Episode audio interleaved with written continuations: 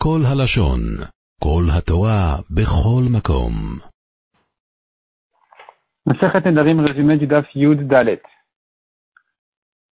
La Gemara ramène ce qu'on a vu dans la Mishnah. Voici les Nedarim qui n'en sont pas, qui sont permis. Celui qui dit Choulin ce que je mange de toi. Choulin, c'est Chol, c'est pas Korban. La Mishnah continue à ramener dans d'autres exemples. Toute une liste de choses qui sont interdites Minatora. Donc il a comparé son pain à des choses qui sont interdites Minatora. C'est pas un Neder comme on verra ensuite. La Gemara déduit de là, s'il a dit Choulin ce que je mange de toi, c'est pas un éder. Que pense notre Mishnah? C'est bien évident que s'il a dit Choulin ce que je mange de toi, c'est pas un éder. La Gemara propose de sortir de là une déduction qui viendrait nous apporter un chidouche. La Gemara repousse le chidouche. Finalement, la Gemara répond qu'effectivement, il n'y a pas de chidouche dans le choulin, dans cette halakha de choulin chez Ochalecha. Ça vient rien nous apprendre de spécial. Simplement, c'était ramené au passage sur la liste des autres choses qui ne sont pas considérées comme Benedarim. La Gemara essaye de proposer encore une autre réponse qui elle aussi est repoussée. Finalement, c'est ça ce qui reste. La Gemara maintenant demande d'où je sais que ces choses-là ne sont pas considérées comme Nedarim, des Nedarim. Toutes les, les comparaisons avec des choses interdites de la Torah qui n'ont pas été interdites par sa parole, c'est pas un Neder. Tu ne peux pas comparer une chose interdite par la Torah. D'où j'apprends ça? Parce que c'est écrit qui dort Neder. Il a fait un Neder, il dort Neder de la répétition, j'apprends qu'il a comparé son Neder à un autre Neder et non pas une chose interdite par la Torah. Tous ces cas-là, il n'y a même pas, même pas besoin d'aller chez un rave pour les annuler. Par contre, si un homme a dit à sa femme, tu es comme ma mère, il s'est interdit sa femme comme ce que sa mère lui a interdit, là, il doit aller auprès d'un rave pour lui annuler le Neder. Malgré que Minatora n'est pas considéré comme un Neder, il faudrait quand même l'annuler.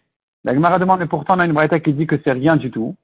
Répond la Gemara, c'est vrai, Minatora c'est rien, parce qu'il a comparé à sa mère qui est interdite de la Torah, pas, pas interdite par sa parole. Comme on a vu, c'est pas un neder. Midera Banan, il faudrait quand même qu'il annule le neder pour pas qu'il s'habitue à faire des nedarim sur sa femme.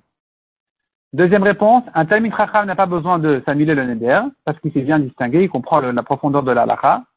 Et donc, il saura que quand il a interdit en comparant une chose interdite de la Torah, c'est pas un neder. Et tandis qu'un Amaharet, lui, doit annuler absolument le Neder. La Gemara ramène un exemple à ce cas-là. Celui qui a juré sur la Torah, en principe, Minatora, c'est pas un Neder. Cependant, s'il est, donc s'il est Talmud Chacham, il n'a pas besoin du tout d'annuler le Neder. Si c'est un Amaharet, il doit annuler le Neder. Et là, la Gemara, elle rentre dans les détails. Qu'est-ce que ça veut dire? Il a juré sur la Torah. Alors nous avons plusieurs, plusieurs cas, il, faudrait rentrer dans les détails. Nous avons une braïta qui dit comme ça. Celui qui jure ou qui fait un éder sur la Torah, il n'a rien dit. S'il a dit qu'il jure ou qu'il fait un éder sur ce qu'il a écrit dans la Torah, c'est un éder. S'il a dit sur la Torah et sur ce qu'il y a écrit dedans, c'est un éder. Que vient nous ajouter cette troisième phrase? C'est déjà évident. Si tu me dis sur ce qui est écrit dans la Torah, c'est un éder, évidemment, s'il a dit sur la Torah elle-même et ce qu'il a écrit dedans, c'est un éder. Qu'est-ce que ça vient m'apporter? La Gemara donne trois réponses Première réponse. Il faut partager la Braïta en deux cas. Quand il tient la Torah dans sa main et qu'il a juré sur la Torah, c'est rien, mais sur ce qu'il y a écrit dedans, c'est valable. Si par contre c'est posé par terre, malheureusement, là, même s'il a dit sur ce qu'il y a écrit dedans, c'est pas un éder. Il faudrait qu'il dise sur elle ce qu'il y a écrit dedans pour vraiment bien comprendre qu'il a juré sur ce qu'il y a écrit dedans, comme des corbanotes ou comme les noms d'Hachem, qui sont des choses qui sont interdites par sa parole, pour, ou bien pour dire qu'il a juré sur le nom d'Hachem, pour lui interdire le Neder. Parce qu'elle est posée par terre, donc il s'agit d'un autre cas. Deuxième réponse dit l'Agmara. Il s'agit tout le temps que c'est posé par terre. Simplement, il y a ici effectivement un cas en trop qui ne vient que nous indiquer qu'il s'agit de ce cas-là. Que malgré que c'est posé par terre, qui est le dernier cas, qui donc c'est-à-dire, quand j'entends du dernier cas de la Braïta, il a juré sur la Torah ce qu'il y a écrit dedans, c'est un éder, je comprends qu'il s'agit même du cas où c'est posé par terre. Et cela va nous, apporter l'information que c'est ce cas-là qu'il s'agit. C'est sur ça que la Braïta a dit au début. S'il a juré sur la Torah elle-même, c'est rien. Parce que, parce que je dis, il a juré sur les parchemins. Mais s'il a juré sur ce qu'il a écrit dedans, même si c'est posé par terre, et qu'elle n'est pas respectée, je comprends qu'il pense à ce qu'il a vraiment écrit dans la Torah, et c'est considéré donc, oui, comme un éder. Troisième réponse, c'est le contraire de la première. On dira comme ça s'il tient, si la Torah est posée par terre, c'est là on a dit s'il est juré sur la Torah, c'est rien, parce qu'il pense au parchemin. S'il est juré sur ce qu'il a écrit dedans, c'est un éder.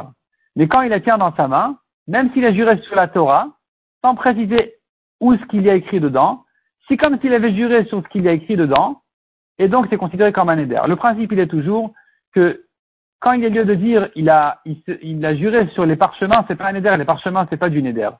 Mais quand il a juré sur ce qu'il a écrit dans la Torah, il y a les noms d'Hachem qui ont été sanctifiés par la parole du Sofer, il y a les corbanotes qui sont écrits dans la Torah, là, ça pourrait s'interpréter comme euh, un éder ou une souvoie, il a juré sur les noms d'Hachem qui sont écrits dans la Torah. Et donc, il faudra à chaque fois savoir et reconnaître, selon la, situation, est-ce qu'il avait l'intention sur les parchemins ou sur la Torah, c'est sur ça qu'on a donné tous les cas et toutes les réponses qu'on avait données. Mishnah suivante, celui qui interdit en Konam, il s'interdit de dormir, de parler, de marcher, ou bien les rapports avec sa femme, tout ça s'interdit. L'Agmara va expliquer de quel cas exactement il s'agit. On va laisser ça pour les dates suivantes, Bezrat Hashem. עולם שלם של תוכן מחכה לך בכל הלשון, 03 617 1111